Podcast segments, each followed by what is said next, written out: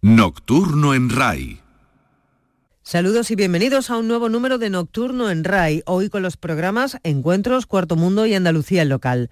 El primero de estos espacios y a continuación tiene como invitado a Jesús Ibáñez, catedrático de Física de la Tierra de la Universidad de Granada y especialista en sismología volcánica. Un encuentro interesante sin duda con nuestra compañera Araceli Limón. Encuentros con Araceli Limón. RAI, Radio Andalucía Información.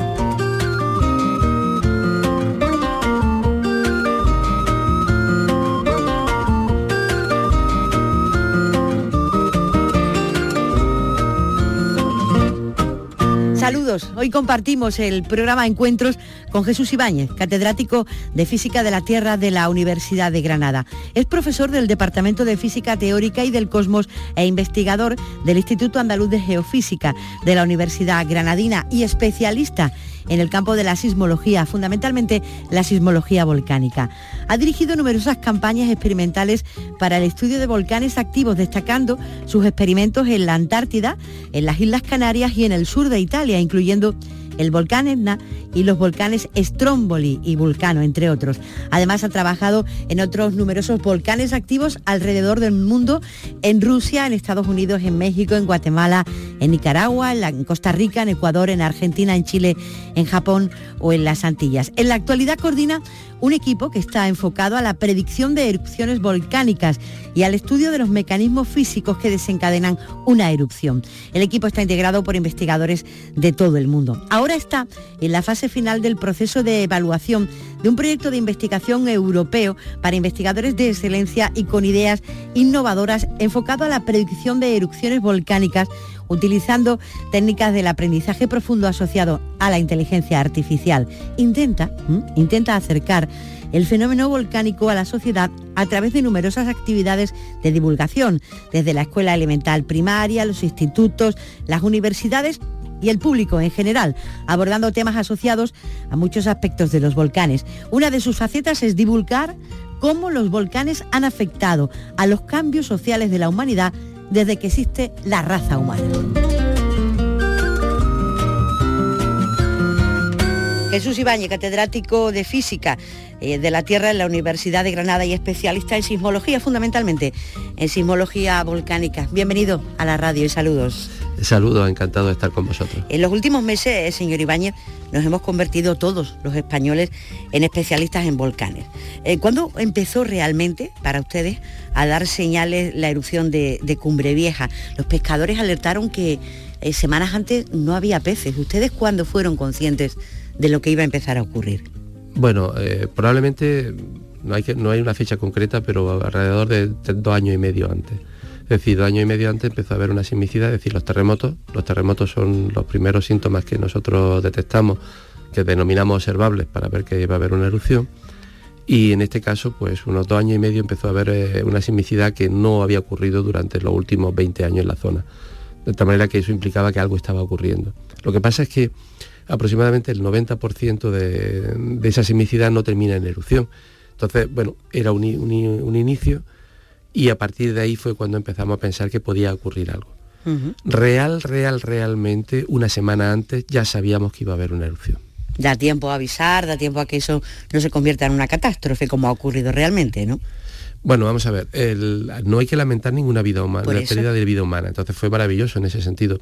También hubo un poco de factor suerte porque siendo una zona poblada, ocurrió por encima de, las zonas más pobladas.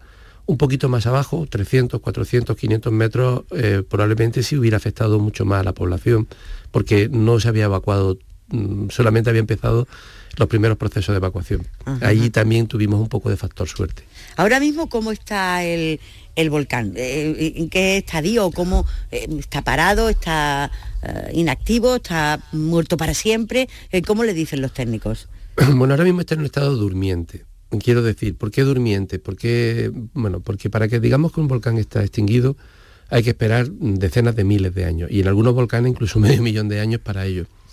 Este volcán es una boca, perdón, una boca eruptiva dentro de todo un sistema volcánico que es una dorsal.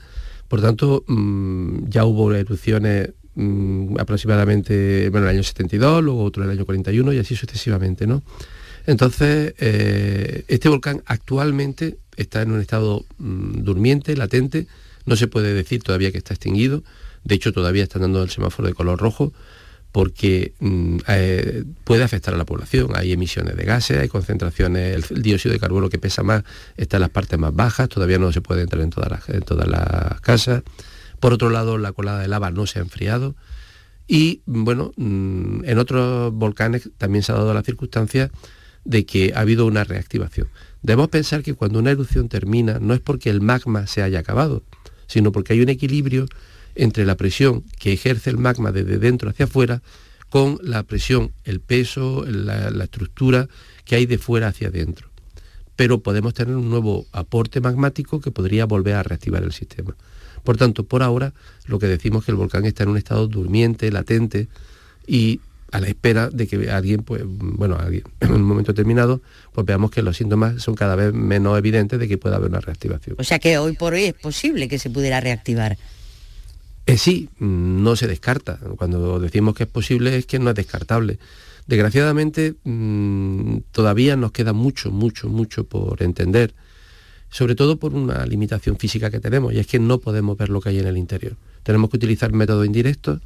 Esos métodos indirectos implica un tiempo de análisis, un tiempo de, de estudio, y no por ahora se puede conocer como cuando uno mira y dice hay nubes o no hay nubes. O sea, nosotros tenemos una visión directa hacia arriba, hacia la atmósfera, en cambio una visión hacia adentro, todo lo que estamos pisando, es mucho más complicado.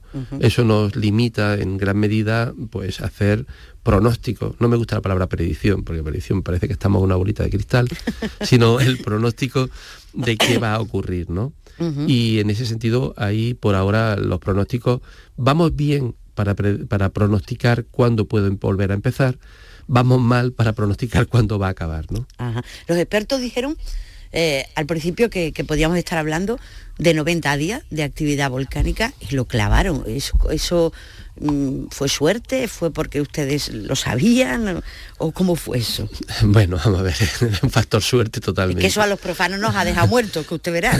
no, no, mm, desgraciadamente no podemos decir cuándo una erupción va a durar, mm, va a acabar. Podemos decir cuándo va a empezar, eso sí es cierto. y cada vez estamos más avanzando en ese sentido, cada vez mucho mejor pero no podemos eh, decir cuándo va a acabar, vuelvo a repetir, porque no conocemos todos los factores que controlan eh, las condicionantes de presión que estoy hablando anteriormente. ¿Qué ocurre? Pues que se hizo una estadística. Es decir, mm, ¿cuánto, ¿cuánto es la erupción que más ha durado? ¿Cuánto es la erupción que menos ha durado? ¿Cuál es la erupción tipo medio? Y nos sale pues 80, 90, 100 días. Pues ¿qué va a ocurrir? Vamos, vamos a suponer que esta erupción es una erupción que va a ser el promedio. Y entonces pues eh, se dijo un número mm, conservativo, también es verdad, pero diciendo, oye, mira, esto, esto va a durar más y lo esperable como un valor promedio de todo lo que ha durado, pues entre 3 y 4 meses, 90 días. Pues bueno, pues 90 días. Una cosa que me gustaría saber, ustedes eh, me ha dicho que dos años y medio empiezan a, ver ¿no? que hay unos movimientos mm, que no son los habituales, imagino que corre el tiempo, lo siguen eh, observando, pero en el momento en el que empieza la erupción, eh, no sé, ¿usted qué, qué, es lo que siente? ¿Qué es lo que dicen? ¿Ya está ahí? Eh, ¿Ha pasado como lo hemos pensado? Eh, ¿Sienten miedo, preocupación? ¿Ven que se confirma sus pronósticos? ¿Cuál es el primer sentimiento que tienen ustedes cuando ve eso que a los demás nos impresiona tanto? Bueno, para mí en ese momento fue de mucha preocupación y voy a explicar por qué.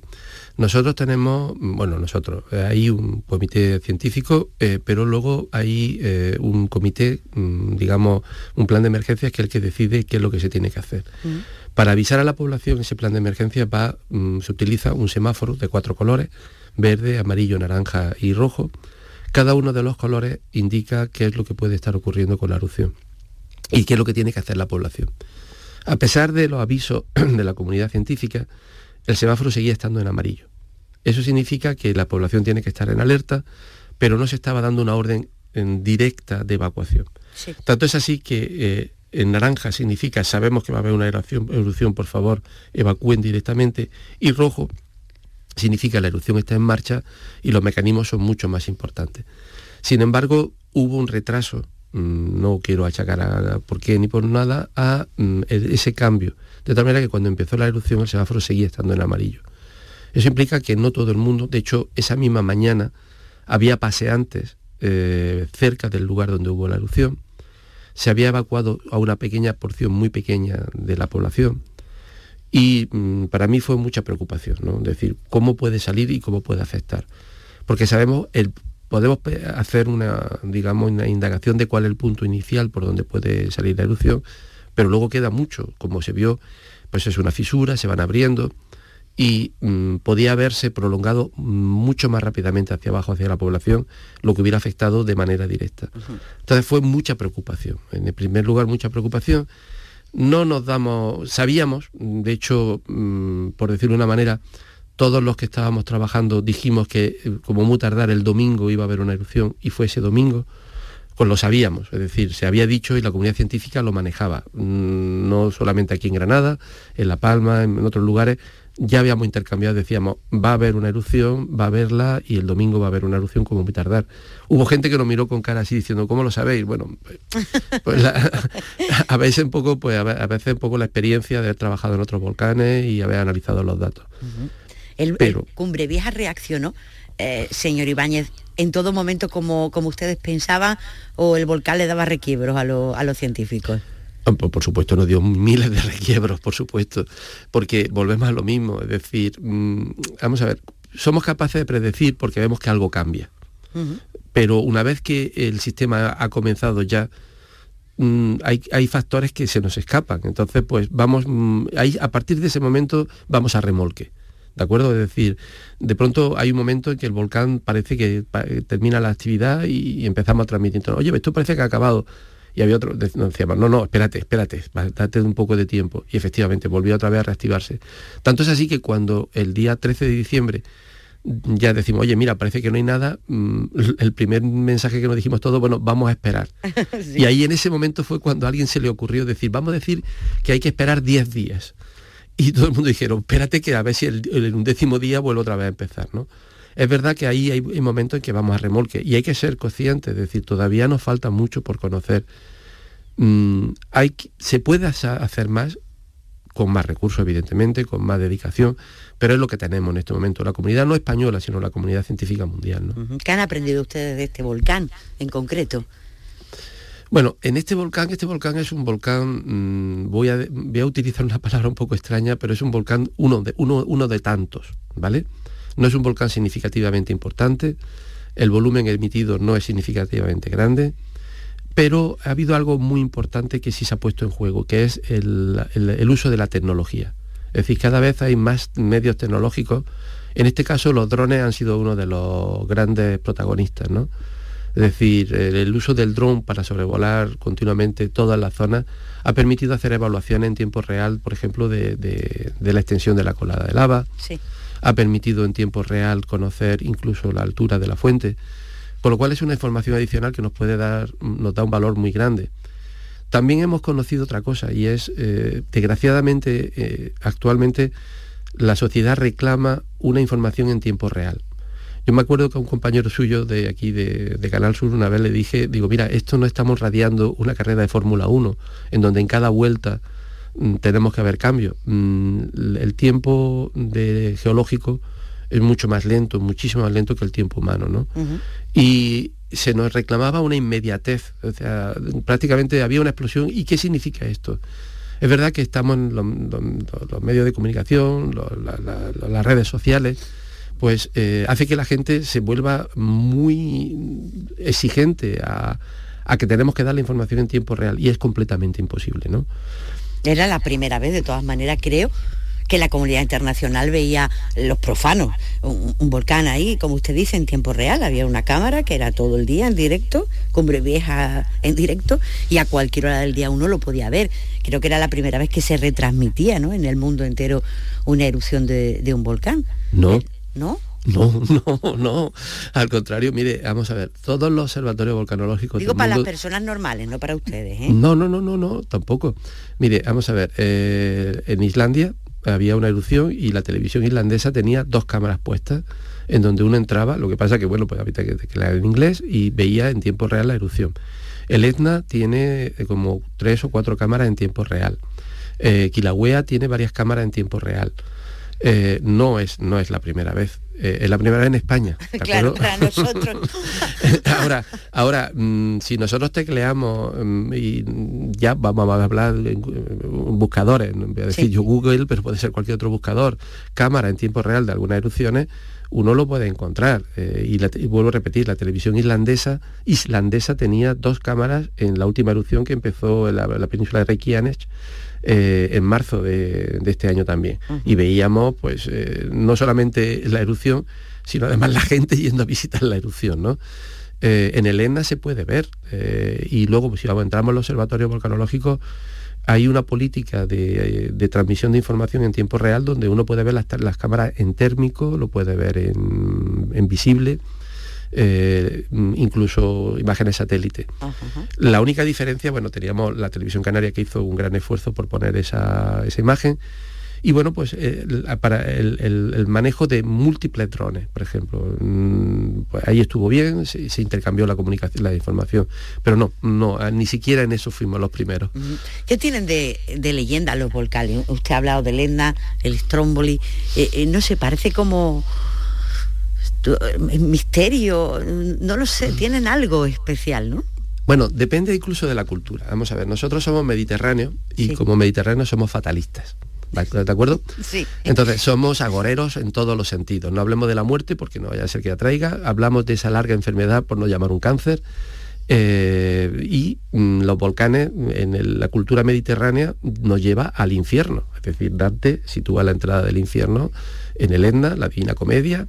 Es el, diablo huele a azufre, o sea, el volcán se quema pero si, por ejemplo, nos vamos a otra cultura, pues, por ejemplo, los japoneses, eh, cuando hablan de, las personas, dependiendo de la relación que tenga la persona, le ponen un, sufijo. De tal manera que kum es maestro y san, por ejemplo, es amigo. El Fuji se llama Fuji-san, es decir, nuestro volcán, el amigo Fuji. Eh, los dioses, en algunas culturas, pues hay que mm, tirar personas, vírgenes vestales y tal, igual, para apagar la, apaciguar la, ira de los dioses. En la Biblia, cada vez que Dios se enfada, viene en forma de volcán, ¿de acuerdo? En fuego eterno que es el volcán. Pero en otras culturas, por ejemplo, nos da la vida. Entonces, eh, el volcán ha sido parte de nuestra vida. El volcán está dentro de nuestra forma de ser. Eh, la región más eh, fértil de Europa es la Campania napolitana gracias a la ceniza del volcán Vesubio, pero a su vez el volcán Vesubio ha destruido una gran cantidad de parte de esa zona. Entonces, el volcán es una parte dentro de los fenómenos naturales que ocurren en la Tierra y eh, es mucho más cercano a nosotros de lo que nosotros pensamos. Ha afectado al clima, ha afectado a la historia, Podemos hablar de la Revolución Francesa, de la conquista del oeste, la pequeña edad de hielo, la caída del Imperio Romano, la expansión del Islam. Parece mentira, pero todo eso son cambios climáticos asociados a fenómenos volcánicos. Entonces el volcán está en nuestra vida. ¿Qué ocurre? Pues que por un lado el fuego nos fascina, pero por otro lado el fuego nos da miedo. ¿no? Entonces es esa dicotomía, y si encima entramos en nuestra cultura mediterránea fatalista, vuelvo a repetir, nosotros somos muy, muy fatalistas, yo en eso lo veo, ¿no? Agoreros totalmente. Entonces, pues el volcán, ah, ha venido un volcán, ha habido un terremoto, tal. Y, es más, eh, perdón, me voy a extender, hablamos de catástrofe. ¿Qué significa catástrofe? Que los, que los astros, los astros, los dioses nos han abandonado. De ahí viene la palabra catástrofe. Es decir, los astros, los dioses, ha habido una catástrofe, es un desastre, desastre de los astros. Es lo mismo, es decir, somos tan agoreros que en lugar de llamar fenómeno natural, son los dioses los que hemos sido malos y nos han castigado, ¿no? Y eso es lo que hemos utilizado dentro de nuestra cultura. ¿no? Qué interpretación más bonita, señor Ibáñez. Estamos hablando con Jesús Ibáñez en el programa Encuentros. Le recuerdo, él es catedrático de física eh, de la Tierra de la Universidad de Granada y es especialista en sismología, fundamentalmente en sismología volcánica. El Cumbre Vieja nos ha acompañado a los españoles eh, durante tres largos meses de nuestra vida. Usted, eh, estoy leyendo aquí que en su versión más divulgativa de la ciencia intenta explicar eso que acaba de contar a los oyentes, cómo los volcanes han cambiado la historia, han cambiado los lugares donde están. Y yo le quería preguntar, señor Ibáñez, ¿cómo va a cambiar entonces la vida en la isla de La Palma? ¿Somos conscientes de, de que eso puede cambiar esa isla y cuándo se notarían esos cambios? No ahora que la vemos llena de ceniza, cambios reales, cambios sociales, como usted dice. Bueno, vamos a ver, eh, los volcanes afectan globalmente. En este caso, mm, localmente, la isla de La Palma, mm, pues primero, en primer lugar, la isla de La Palma, denominada Isla Bonita, es bonita porque la ceniza volcánica, que es fértil, mezclada con la lluvia, porque es una zona mm, de las más húmedas de todas las Islas Canarias, genera una fertilidad abundante. Entonces, mm, es verdad que donde está la colada, pues podemos tardar 400, 500, 600 años en volver a tener una misma vegetación. Pero la, misma ceniza que ha caído va a ayudar a hacer que el terreno sea aún mucho más fértil. y eso es, eso es así, es decir, la economía, casi todo el producto, los plátanos, los más buenos, vienen de La Palma y seguirán viniendo de La Palma. Es verdad que la población local pues mm, yo, mm, yo no me gusta, y además ahí me da mucha rabia que los políticos se hayan hecho miles de fotos durante el momento para decir que van a reconstruir. Hay que reubicar. Nosotros no podemos volver a quitar la ceniza, porque no es ceniza la lava. Esto no es Pompeya que se cubrió de ceniza, ni, y Pompeya tardaron miles de años en volver, o sea, mil y pico años en volver otra vez a, descubrirla. ¿no? Hay que reubicar. Por tanto, hay que reemplazar, ese lugar, pues es un lugar que no hay que bueno, quedará como un monumento, quedará como un lugar, pero hay que volver a, pensar dónde situar estas personas. Yo creo que para eso debería utilizarse, y con perdón, yo no soy político, pero para eso estamos en Europa, fondos europeos. Ahora que estamos hablando de tantos fondos de recuperación, de, todo, pues, mire usted, destinen fondos para que esa población pueda hacerse un nuevo pueblo, nueva iglesia, nuevos colegios, porque hay que hacerlo de esa manera. Y a partir de ahí, pues la economía de La Palma pues, poco a poco volverá a salir adelante. Vivir de un turismo, aunque se criticaron a una ministra, pero es que es verdad que el turismo volcánico es un turismo, mm, además, eh, por decirlo de una manera, de élite, es decir, no es el típico de alpargata que va a quemarse al sol y que come sus propias salchichas que se traen de Alemania, sino es un turismo que se mueve, que es cultural, interacciona, pues pueden aprovecharse todo eso. Pero eso es localmente, ¿no? Lo que pasa es que cuando hay grandes erupciones van a afectarnos de una manera muchísimo más intensa a todo el planeta. En este caso esta erupción ha sido pequeña, vuelvo a repetir, por tanto sus efectos globales no van a ser importantes, pero ha habido otras erupciones mucho más grandes, incluso esta última que hubo en Tonga, esta isla que estalló, va a afectar de manera mucho más significativa eh, desde un punto de vista tendremos que esperar un poco a la dispersión de aerosoles a todo el planeta, por ejemplo. ¿Qué se hace? Estoy entendiendo con las toneladas de, ceniza que, han quedado tras el volcán, eh, señor Ibáñez, ¿qué, se hace? ¿Se dejan ahí? ¿Que se asienten? ¿Se retiran? Eh, exactamente qué es lo que hay que hacer. Bueno, vamos a ver, eh, hay muchas formas de trabajar con ella. Evidentemente, cuando se acumulan metros y metros y metros y metros de ceniza y nosotros tenemos un terreno fértil, pues en muchos lugares lo que hace es que se retira y se amontonan en otros lugares. Si se mezcla una, capa de ceniza con la tierra de labor va a ser mucho más fértil, ¿de acuerdo? Entonces hay, varios mecanismos, hay varias formas. Esa misma ceniza se ha utilizado también para la construcción. Es verdad que tiene elementos corrosivos, que puede ser el azufre y tal, pero también se ha utilizado para la construcción. Entonces, bueno, hay muchas formas de utilizar la ceniza. Yo me acuerdo todavía, por ejemplo, un volcán en, en Chile que dejó mm, ceniza, pero volumen de ceniza pues hasta en la Argentina, y lo que se hizo fue directamente a través de camiones rellenar los pozos de una mina que se habían de, cobre y ahí se echaron, simplemente porque cuando ocupan metros y metros y metros, ahí hay que esperar mucho más tiempo para que pueda ser más fértil. Cuando ha caído una, capa mm, fina, pues eh, se puede mezclar con la tierra de labor, por ejemplo, y tener, pues, la ceniza no es ceniza orgánica, son cristalitos tienen componentes minerales, pero también tienen eh, esa capacidad de retener agua, por ejemplo, ¿no? Y eso también es importante. Permítame una pregunta, ¿la Tierra se enfada? ¿Reacciona contra el maltrato humano? No, mire, yo mm, quiero dar la vuelta a esto. El hombre es prepotente y se cree que domina algo en lo que es un ser insignificante. Somos seres insignificantes frente a la Tierra. Yo me hace mucha gracia cuando dicen salvemos el planeta. ¿Y por qué? Porque deberíamos decir salvémonos nosotros. es decir, el, planeta, el planeta va a sobrevivirnos. Por mucho que hagamos, no vamos a hacer nada más que terminar con la extinción de la raza humana. De muchas maneras. Este mismo virus, otras mismas bacterias, otras mismas acciones, vamos a, tener eh, guerras, vamos a tener otra serie de cosas y el planeta no, sobrevivirá.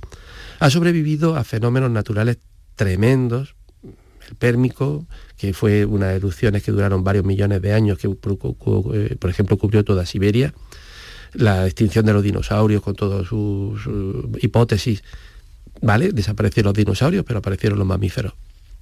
Es decir, la Tierra sigue lleva 4.500 millones de años, lleva una dinámica normal. Y nosotros somos tan prepotentes que lo que estamos haciendo es, creo que va a ser la primera, eh, digamos, ser vivo que se va a autoextinguir por su propia falta de conciencia. Y eso es lo que a mí más me, me, parece patético, ¿no? Es decir, somos muy prepotentes. Cuando hablamos del cambio climático, yo mm, no soy negacionista, por supuesto, pero creo que detrás del cambio climático hay un efecto mucho, mucho peor, que es la propia contaminación. Eh, aumento de cáncer, aumento de enfermedades, que son mucho peores. De aquí a un cierto tiempo la Tierra va a recuperar este problema. Vale, podemos hablar de que se extingan o no extingan un grupo determinado de, seres vivos, ya que, nosotros lo estamos cargando, pero seremos nosotros los que desapareceremos y la Tierra recuperará. Por tanto, no se enfada, no, no, no. No, si la Tierra lleva su dinámica. El hombre es el, ser inadaptado que jamás se ha adaptado a su entorno. Ponemos casas en medio de los ríos. Eh, no sabemos construir. No somos capaces de recapacitar de cuál ha sido la causa por la que ha llevado a una cosa u otra. Todavía estamos con la pandemia, pero ¿cuál ha sido la causa de esta pandemia, por ejemplo? ¿no? Por decirlo de una manera, ¿no? estoy pensando, le estoy escuchando, y estoy pensando, ¿cómo, ¿qué hacemos? O sea, ¿cómo cambiamos la dinámica? Porque no solo tenemos el problema, el maltrato que le damos a la tierra, sino que, según le estoy escuchando, los remedios que estamos poniendo tampoco son los correctos, o el camino o la dinámica que estamos cogiendo tampoco es la correcta. Es decir, ¿qué hacemos, señor Ibáñez?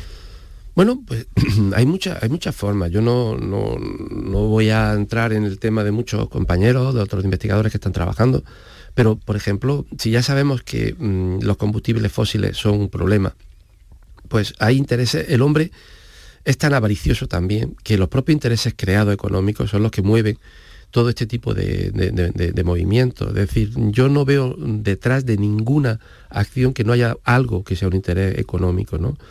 Deberíamos cambiar de pensamiento, de filosofía. Es decir, hay mm, energías que aunque la gente, yo soy físico y yo defiendo la, la, energía atómica, aunque la gente diga todo lo que quiera, es verdad que eh, un mal uso de una cosa puede llevar mal. Mire usted, yo tengo delante mía un micrófono.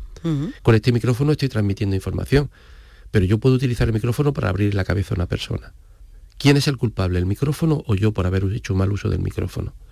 Entonces ocurre lo mismo con todo tipo de energía. Una energía que, si estamos hablando de cambio climático, de contaminación, pero necesitamos energía, pues necesitamos fuentes de energía en las que ahora mismo tenemos la capacidad de, ser mucho más limpias que en el pasado. Yo, que vivo en Granada, no quiero que me llegue un tren de vapor, quiero que me lleve el AVE. Eh, en este caso hay centrales nucleares de diferentes generaciones. Se puede investigar mucho más en la fusión, que es no contaminante, pero hay que invertir dinero pero hay otros intereses detrás de todo esto. Entonces yo creo que el problema está en que desgraciadamente nos estamos moviendo, aunque no, no, lo creamos, en unos grandes intereses económicos, pero a cualquier, a cualquier manifestación. Y entonces, pues bueno, pues es un problema grave, ¿no? No lo sabría, yo no, no, sabría cómo llegar a la solución, pero deberíamos empezar a pensar nosotros mismos en que mm, pensemos en salvarnos nosotros. Eh, no hagamos tanto esfuerzo en mirar hacia afuera, mirémonos hacia adentro, nuestra forma de vida. ¿Cuántas cosas compramos que no nos hacen falta? ¿Cuántas cosas tiramos simplemente, pues los tiramos mal? No, yo, eh, si ya es solamente mi mascarilla, pues mil millones de mascarillas, por ejemplo, no cuidamos nuestro propio medio, ambiente, ni siquiera nuestra casa, ¿no? Entonces yo creo que un poco de retrospección, es decir, mirar hacia adentro, intentar entendernos cómo somos, a lo mejor empezaría a ayudarnos, ¿no? Menos inmediatez, menos consumo, menos mirar al otro. Yo las redes sociales, mire, no tengo Facebook, no tengo Instagram, no tengo nada. ¿Y por qué no lo tengo? No porque yo sea un carca, es que yo ya lo he dejado todo porque te exigen que estar siempre mirando al otro. ¿Por qué mirar al otro y no nos miremos a nosotros, no? Yo creo que eso es una parte importante, ¿no? Es que es muy triste. Le estoy escuchando, o sea, eh, los dinosaurios se extinguieron porque algo pasó, pero nosotros nos vamos a extinguir por nuestra culpa. Es que es tristísimo. Sí, es así, es así. Es así. Que penoso. Sí, bueno, es que somos así. Es decir, este virus lo hemos creado nosotros, si no lo hemos creado nosotros por, por, por nuestra mala actuación. Mm, vendrán ahora las bacterias están súper resistentes porque no hemos inflado antibióticos, porque por cada vez que nos dolía una pierna nos tomábamos un antibiótico, aunque los médicos nos dijeran que no, no, nos tomáramos antibióticos. Pero mm, desde este punto de vista médico, pero desde el punto de vista de contaminación, ¿por qué no hablamos de las islas de plástico que están cubriendo millones y millones de kilómetros cuadrados. Tenemos una fiesta y tiramos globos. ¡Ay, qué bonito que los globos vayan para arriba! Pues pensemos que a lo mejor no hay que hacer tantos globos. Tenemos un, jersey que se nos ha roto. ¡Ay, este ya no sirve! Lo tiramos. Pues, eh, mm, ¿cuánto es la basura que realmente necesitamos? ¿Cuánta es la comida que compramos y que tiramos? ¿Cuánto es eh, ese abuso? que estamos utilizando para contaminar y alguien dice, no, es la tierra, no, no, ese contaminante será lo que al final será lo que afectará a nuestros hijos, a nuestros nietos, a los microplásticos, mm, todo este tipo de cosas. Somos nosotros mismos. Es decir, vivimos en una sociedad, eh, eh, nuestro pensamiento, nuestra filosofía es de ir corriendo, corriendo, corriendo, corriendo y mm, sin pensar nada más en, que es el otro al que hace las cosas. No miramos esa, esa, esa, retrospección hacia nosotros mismos. Yo no soy religioso, yo no creo en ese tipo de cosas, pero yo creo que una, una meditación personal también es importante, que meditemos cuál es nuestro papel aquí en este mundo. Y a partir de ahí, pues a lo mejor podemos empezar a cambiar, ¿no? ¿Pensó usted alguna vez en ser filósofo en vez de físico? Eh, yo, es que la filosofía y la física venían de la mano. yo creo que no podemos, vamos a ver, yo también ahí en este sentido pienso que la imagen del científico loco que no se lava, que huele mal, que tiene los pelos pegados, eh, que, está desligado de la humanidad, pues bueno, pues, a veces puede quedar bien, porque yo me puedo hacer el despistado y entonces, ah, no, es que pobre es científico, ¿no? No, somos humanos, que nos dedicamos a una cosa. ¿Y qué ocurre? Pues que a lo mejor tenemos más información y vemos la información que, que mm, mm, está rodeándonos, ¿no?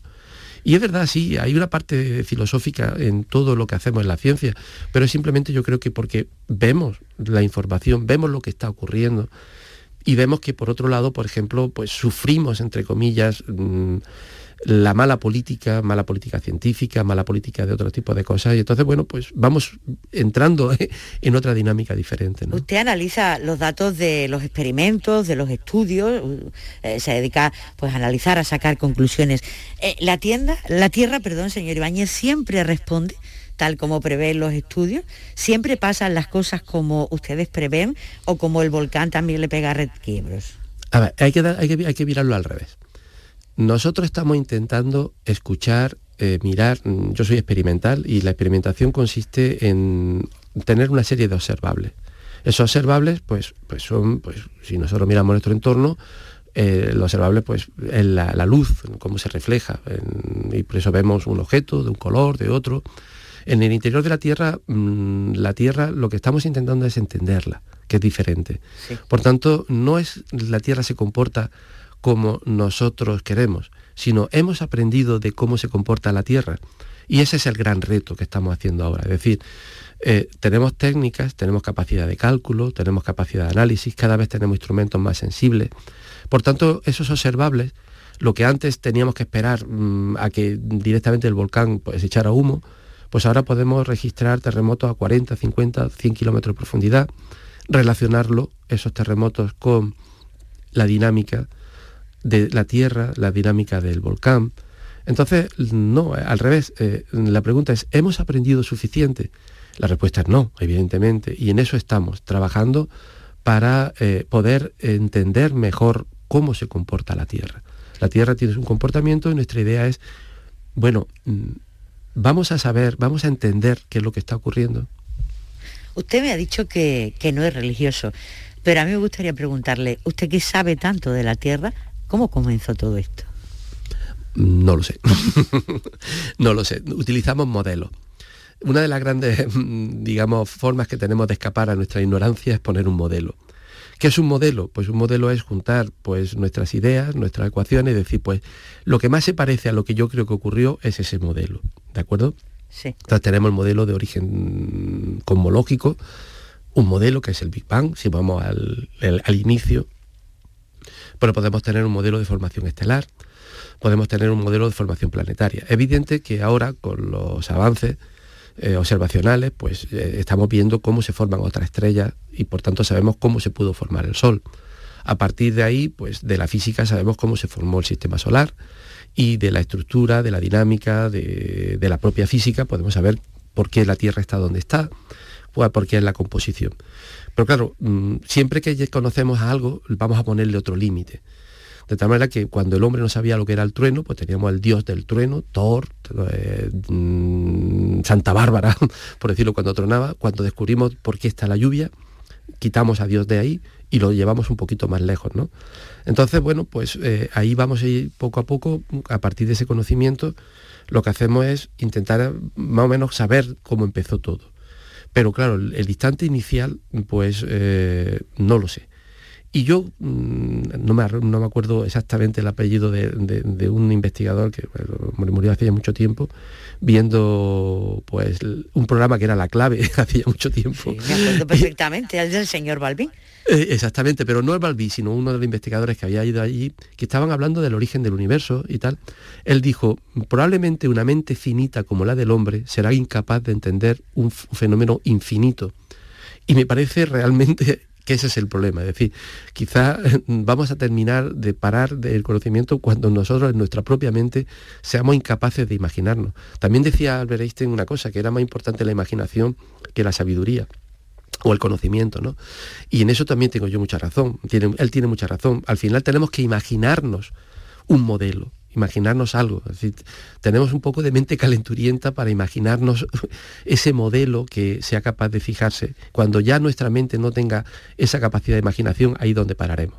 Y por tanto ahí es donde demostramos nuestra ignorancia. Por supuesto somos grandes ignorantes. ¿no? Lo que parece eh, claro es que no estamos solos. yo espero que no. Vamos a ver. Estadísticamente eh, eh, es evidente. Es decir, mm, ahora, ¿en qué estadio, en qué forma y en todo eso? Pues no lo sabemos. Pero es evidente, es decir, mm, pero es una cuestión puramente estadística. Si hay miles de millones de galaxias y cada galaxia tiene miles de millones de estrellas, y dentro de esos miles de millones de estrellas pueden haber sistemas planetarios como los nuestros, donde se puede desarrollar una mezcla compleja de moléculas, porque estadísticamente lo puede hacer, que nosotros somos una mezcla compleja de moléculas, pues volverá a ocurrir. ¿En qué forma, en qué actividad o en qué tiempo algunas hayan podido extinguir u otras? Pues no lo sabemos. También es verdad que hay una limitación, que es el espacio-tiempo. Es decir, eh, donde estén para llegar hacia donde estamos nosotros, pues evidentemente si hacemos caso y creemos la, la, hipótesis de Einstein, la velocidad de la luz es el máximo de la velocidad que nosotros podemos viajar. Y aún viajando a la velocidad de la luz, tenemos un problema y es que no podemos viajar como materia, deberíamos viajar como energía. En ese momento dejaríamos de ser materia, por tanto no podríamos viajar a esa velocidad. Por tanto, la interrelación con otros planetas, con otros seres, pues no es algo que me preocupe.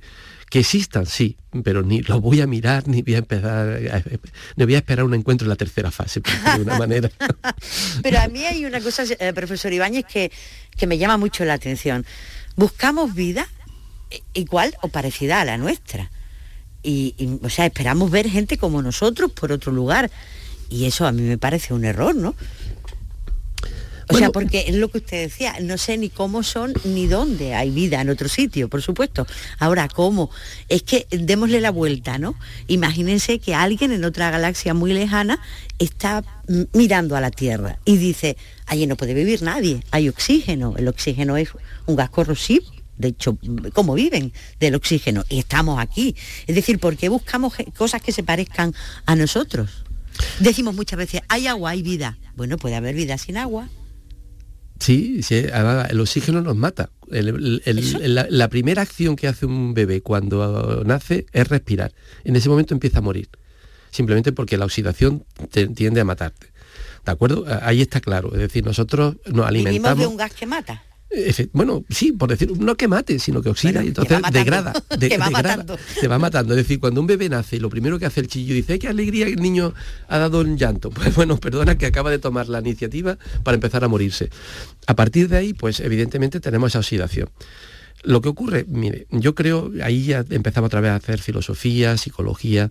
En primer lugar, eh, cuando nosotros eh, buscamos eh, los extraterrestres, en realidad estamos buscando unos dioses estamos buscando unos seres superiores que nos orienten. Porque dentro de nuestra propia prepotencia también al final somos conscientes de que somos nada. Es decir, no puede que un ladrillo, no puede una enfermedad y desaparecemos. Entonces, pues bueno, pues la teoría de los extraterrestres que nos vinieron como fueron los egipcios y tal.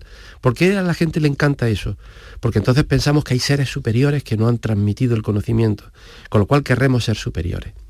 Eh, es un ejemplo, ¿no? Mm. Luego, eh, mm, ahí pues situamos, los, son los nuevos dioses, por decirlo de una manera, ¿no? Que son esos seres que van a venir a salvarnos, que van a venir a darnos una idea, que van a, transmitirnos el conocimiento. Tenemos esa ansia de más, de más, de más que queremos que cuando vengan nos den una máquina que sea capaz de curarnos los cánceres, o que nos haga viajar, o que el que quiera transforme no sé qué en oro para ser más ricos, más grandes, más fuertes. Es decir, somos seres insatisfechos. Es decir, no nos satisface nada. Y eso es uno de los grandes problemas. ¿Y qué pensamos? Pues que habrá en otros lugares alguien que nos satisfará. ¿Qué es el paraíso? El paraíso es el lugar donde nos van a dar la satisfacción de lo que no tenemos aquí. Vivimos aquí para doler. No, no, mire usted, yo vivo aquí para ser feliz. Yo me levanto por la mañana y quiero ser feliz. Quiero tener una pareja que me, me acaricie. Quiero tener que mis hijos se sientan felices y no pensamos en la felicidad. Siempre queremos más. Resulta que hay un señor que le ha tocado 3 millones de euros en la lotería y dice, voy a seguir echando. Pero mire usted... ¿Dónde va? Pero ¿por qué? O sea, esa es esa insatisfacción. Entonces, mm, no nos queremos, no vivimos mm, aprovechando la sonrisa del amigo. Si, vamos a algún lado y la gente tiene esa cara de, encogido, que vivimos en una zona ahora con una, pandemia, pero mm, cuando dice la pandemia saca lo mejor, no, no, la pandemia saca lo peor. Hay cada vez gente más enfadada, más seria, no sonríe, se enfada. Mm, vivamos nuestro entorno, seamos capaces de regalar una sonrisa. Pues Ayudemos a una persona a, a abrirle la puerta. No abramos la puerta porque ya no voy a tocar, no vaya a ser que me contagie. No voy a hacer esto, no vaya a ser que me contagie.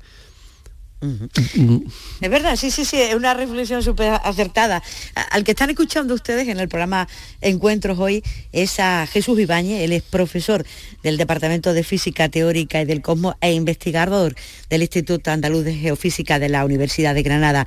Usted está coordinando, eh, profesor Ibáñez, un equipo internacional y multidisciplinar que está eh, enfocado a la predicción de las erupciones. Eh, ¿Dónde va a ser la próxima?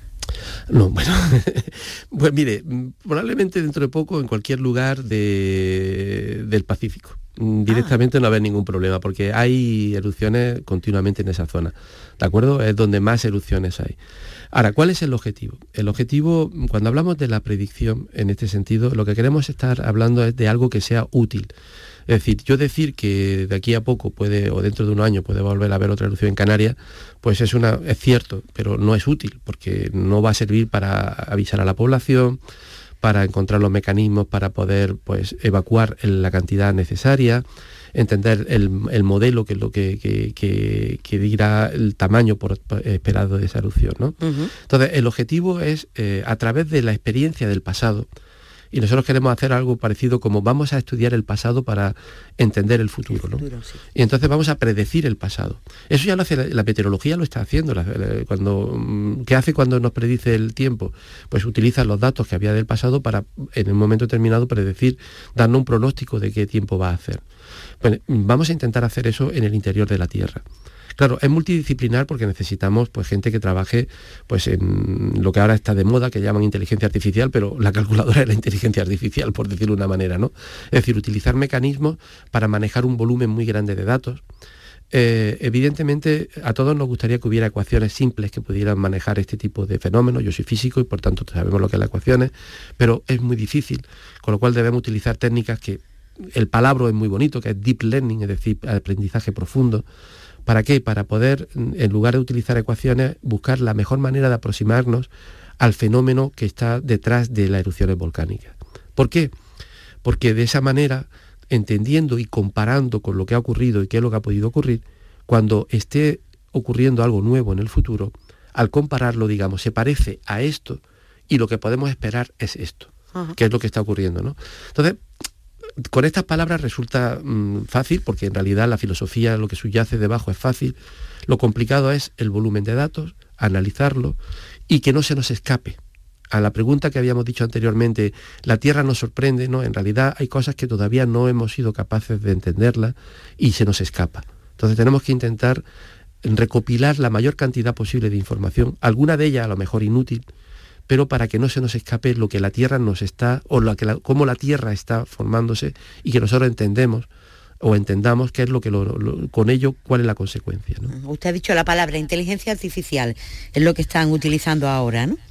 Bueno, mm, eh, está dentro de lo que es el campo de la inteligencia artificial, que no es hacer pensar, no es eso de hacer pensar una máquina por nosotros, sino aprovechar, eh, digamos, la potencia de, digamos, de la predicción, que en este caso son fundamentalmente estadísticas. Es decir, hacemos un estudio estadístico, mezclamos todos los datos y a lo que nosotros como propio observador se nos escapa, pues un sistema analice, pero claro, el sistema va a analizar de lo que nosotros le enseñemos. Por eso está lo de deep learning, es decir, nosotros eh, hacemos que el sistema aprenda. Eh, cuando uno dice el ordenador hace esto, bueno, el ordenador hace lo que nosotros le hayamos enseñado. Es decir, un ordenador a fecha de hoy solamente va a hacer los algoritmos que nosotros programemos y lo que le hayamos enseñado. Si le enseñamos a un ordenador a reconocer un semáforo, cuando hay personas, cuando no hay personas, y qué es una persona, a partir de ese momento lo podremos engañar poniendo monigotes, por supuesto, pero si le hemos enseñado que cuando haya 10 personas esperando la acera, corte el tráfico para que eh, mm, pasen esas personas y cuando no haya nadie dé más tiempo a los coches, eso es inteligencia artificial, basado en un análisis estadístico de cuántas personas hay y cuándo no las hay. A partir de ahí, pues podemos predecir incluso otro tipo de cosas. ¿Cuándo se nos puede escapar? Cuando creamos a pie juntillas que lo que diga el ordenador es la verdad, porque en realidad es lo que nosotros hayamos enseñado al ordenador a hacer. Usted ha participado físicamente en, ocho campañas antárticas. El profesor Ibáñez, exactamente eh, qué, qué es lo que les enseña ese lugar en concreto del planeta y qué es lo que hacen allí. Bueno, para mí la Antártida es algo especial porque, bueno, yo terminé la carrera en el año 87 y por, casualidad hoy a, los que eran mis jefes decir, oye, mira, una persona, Ramón de Madrid, Ramón Ortiz, el profesor Ramón Ortiz, está buscando a alguien para ir a la Antártida y tiene que estar mucha chalado para ir. Y yo dije, mira, yo levanté la mano y dije, aquí estoy yo y me voy. Y llegué a mi casa y le dije a mis padres, mira, que me voy a la Antártida. Y digo, bueno, ¿cuándo? Digo, pues nada, dentro de tres o cuatro meses. Y en enero del 88, pues me fui a la Antártida mm, a estudiar un volcán y para mí fue un impacto tremendo. No voy a decir que sea un impacto filosófico, pero sí es un impacto de algo directamente diferente, en donde tú ves eh, tus propias limitaciones. Y yo estando allí en las campañas antárticas, en la base, ahora las bases son diferentes, pero en aquella época, pues bueno, siempre contamos como el abuelo cebolleta, ¿no? Cada, mi, mis cosas antiguas eran mucho más duras, ¿no?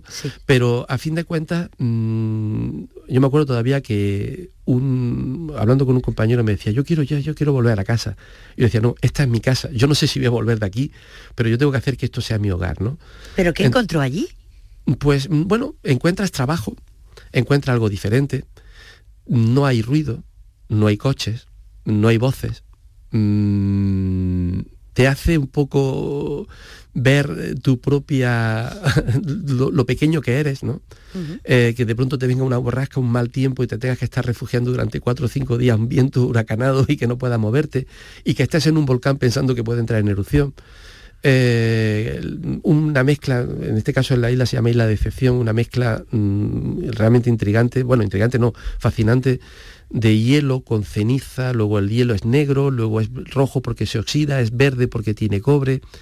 Eh, mm, ves animales que nunca has visto, ¿no? Y que te miran porque no te tienen miedo, porque no han tenido miedo del hombre, ¿no?